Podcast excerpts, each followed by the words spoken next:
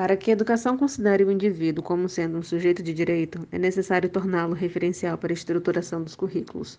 Além disso, é necessário um olhar atento para suas vivências, seus contextos e suas experiências, de tal modo que esses elementos se entrelacem diretamente com as estruturas curriculares e com a realidade das escolas.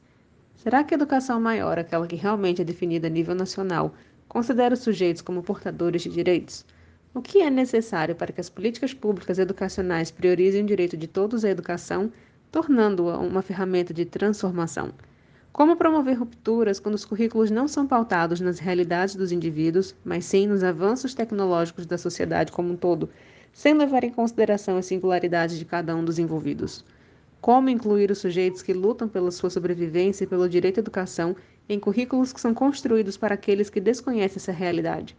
Como as políticas públicas de educação são ressignificadas dentro do ambiente escolar?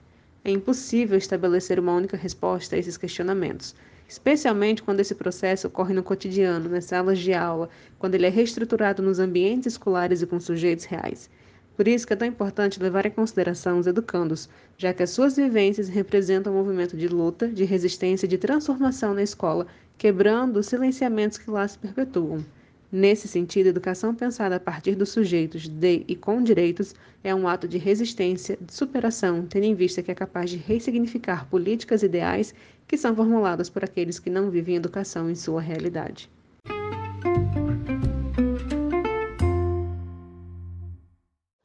A escola é um ambiente multicultural que apresenta diferentes demandas. Considerando essa perspectiva, podemos entender que essa multiculturalidade se dá devido aos diferentes contextos sociais, culturais e políticos os quais a escola e seus sujeitos estão inseridos. A diversidade é construída culturalmente dentro das relações sociais e ao longo da história, e a escola, como instituição, torna-se o reflexo do que vem sendo construído socialmente. A partir disso, surge a necessidade da instituição e aplicação de políticas educacionais que assegurem diferenças, valores e cultura e os saberes dos indivíduos, e que de fato desempenhem o papel de viabilizar um processo de ressignificação dessa diversidade social tão presente no contexto escolar e que emancipe os sujeitos. Mas será que na prática as políticas educacionais estão sendo de fato via de ressignificação e transformação, ou ainda tendem a supor uma homogeneidade entre os sujeitos e suas culturas? Para Gomes, a diversidade cultural é muito mais complexa e multifacetada do que pensamos, exige de nós um posicionamento crítico e político e um olhar mais ampliado que consiga abarcar os seus múltiplos recortes.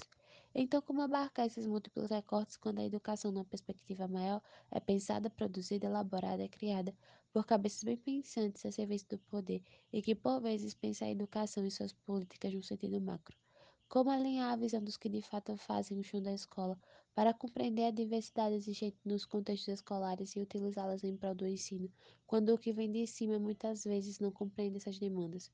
O fato é que a diversidade, multiculturalidade e pluralidade existente nos contextos escolares são um caminho para um fazer pedagógico transformador que realmente coloca o sujeito como centro das ações pedagógicas e é um meio para a construção de um currículo que tenha como cerne a cultura, a valorização dos sujeitos e de seus conhecimentos.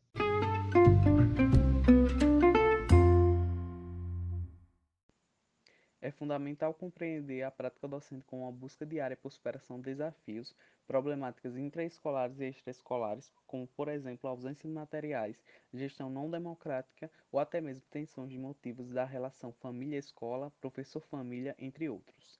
Nesse sentido, a docência é uma atividade complexa e o seu exercício realizado pelo professor permeia sua trajetória na formação inicial e contínua, seus valores, crenças, sua concepção de professor, de aluno e escola, entre outros. Assim como Selma Garrido afirma, uma identidade profissional constrói-se também pelo significado que cada professor, enquanto ator e autor, confere à atividade docente no seu cotidiano a partir de seus valores, de seu modo de situar-se no mundo, de sua história de vida, de suas reações, de seus saberes, de suas angústias e anseios, do, do sentido que tem sua vida ser professor.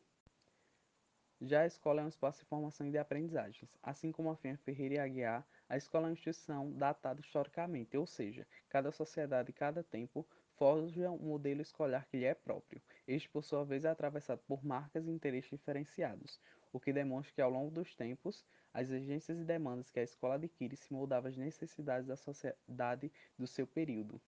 Segundo Silvio Galo, o conceito de professor militante é caracterizado como um ato de resistência e de oportunizar possibilidades, realizado através da consciência na ação docente das necessidades da formação e de conteúdos aos discentes, em uma chamada educação menor, tendo em vista uma educação libertária na quebra de relações de poder existentes e voltada para o exercício da cidadania.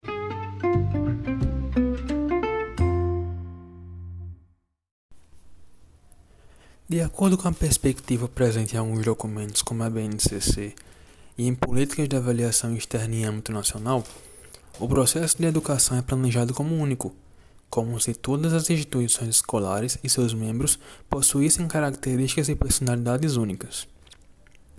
Ao aplicar o plano estabelecido, seguindo as recomendações corretamente, o trabalho pedagógico deveria alcançar os objetivos buscados e qualquer fracasso seria derivado de um desvio na aplicação desse plano e a culpa recairia sobre a escola onde ocorreu, seus alunos ou professores.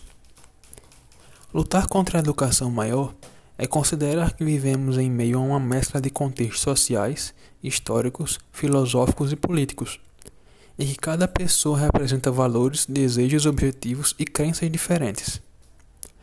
Existem diversos fatores que podem influenciar no que compreendemos por fracasso escolar, e eles mudam de acordo com cada sujeito. Morar em meio a um local onde há violência é constante, estar inserido em situação de pobreza, negligência dos pais ou responsáveis são apenas alguns exemplos que devem ser considerados ao realizar o planejamento das ações pedagógicas.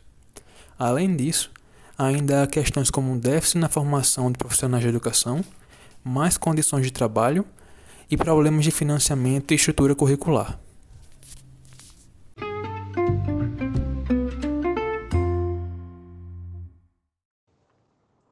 No texto de Currículo e Avaliação de Luiz Freitas e Cláudio Fernandes, encontramos algumas reflexões pertinentes sobre o papel da avaliação na cultura escolar e nas políticas educacionais. Cito o texto que, na nossa cultura meritocrática, naturalizamos o uso das notas a fim de classificar os melhores e os piores avaliados. Em termos de educação escolar, os melhores seguirão em frente e os piores voltarão para o início da fila, refazendo todo o caminho percorrido ao longo de um período de estudos. Essa concepção é naturalmente incorporada em nossas práticas e nos esquecemos de pensar sobre o que, de fato, está oculto e encoberto por ela. A política avaliativa praticada no Brasil tem por características a promoção, a classificação ou retenção de alunos e divide e hierarquiza as turmas entre os que sabem e os que não sabem. Essa lógica permeia o sistema educacional desde as grandes provas como o Enem, a Prova Brasil, SAEB e o IDEB, e se infiltra na prática cotidiana das escolas, a exemplo das pequenas provas realizadas bimestre a bimestre pelos professores. Os autores citados acima diferem que pode haver dois tipos de avaliação: a formativa, que ocorre durante todo o processo de aprendizagem, e a somática, que é aplicada ao fim desse processo. Ambas podem contribuir para o processo de exclusão e evasão escolar, a depender da maneira como o professor encara o processo avaliativo e os fins que deseja atingir. Relacionando esses dois conceitos de avaliação a uma educação menor, devemos entender que a avaliação é um diagnóstico das potencialidades do aluno e do que ele já consegue fazer. Este modo de enxergar a avaliação é um caminho político de afirmação de uma educação produzida por um esforço coletivo entre professor, aluno, escola e comunidade. Também é importante lembrar que a escola não é apenas um lugar onde se aprende e se pode medir competências conteudistas, mas também é um locus de socialização, de politização e de formação da cidadania.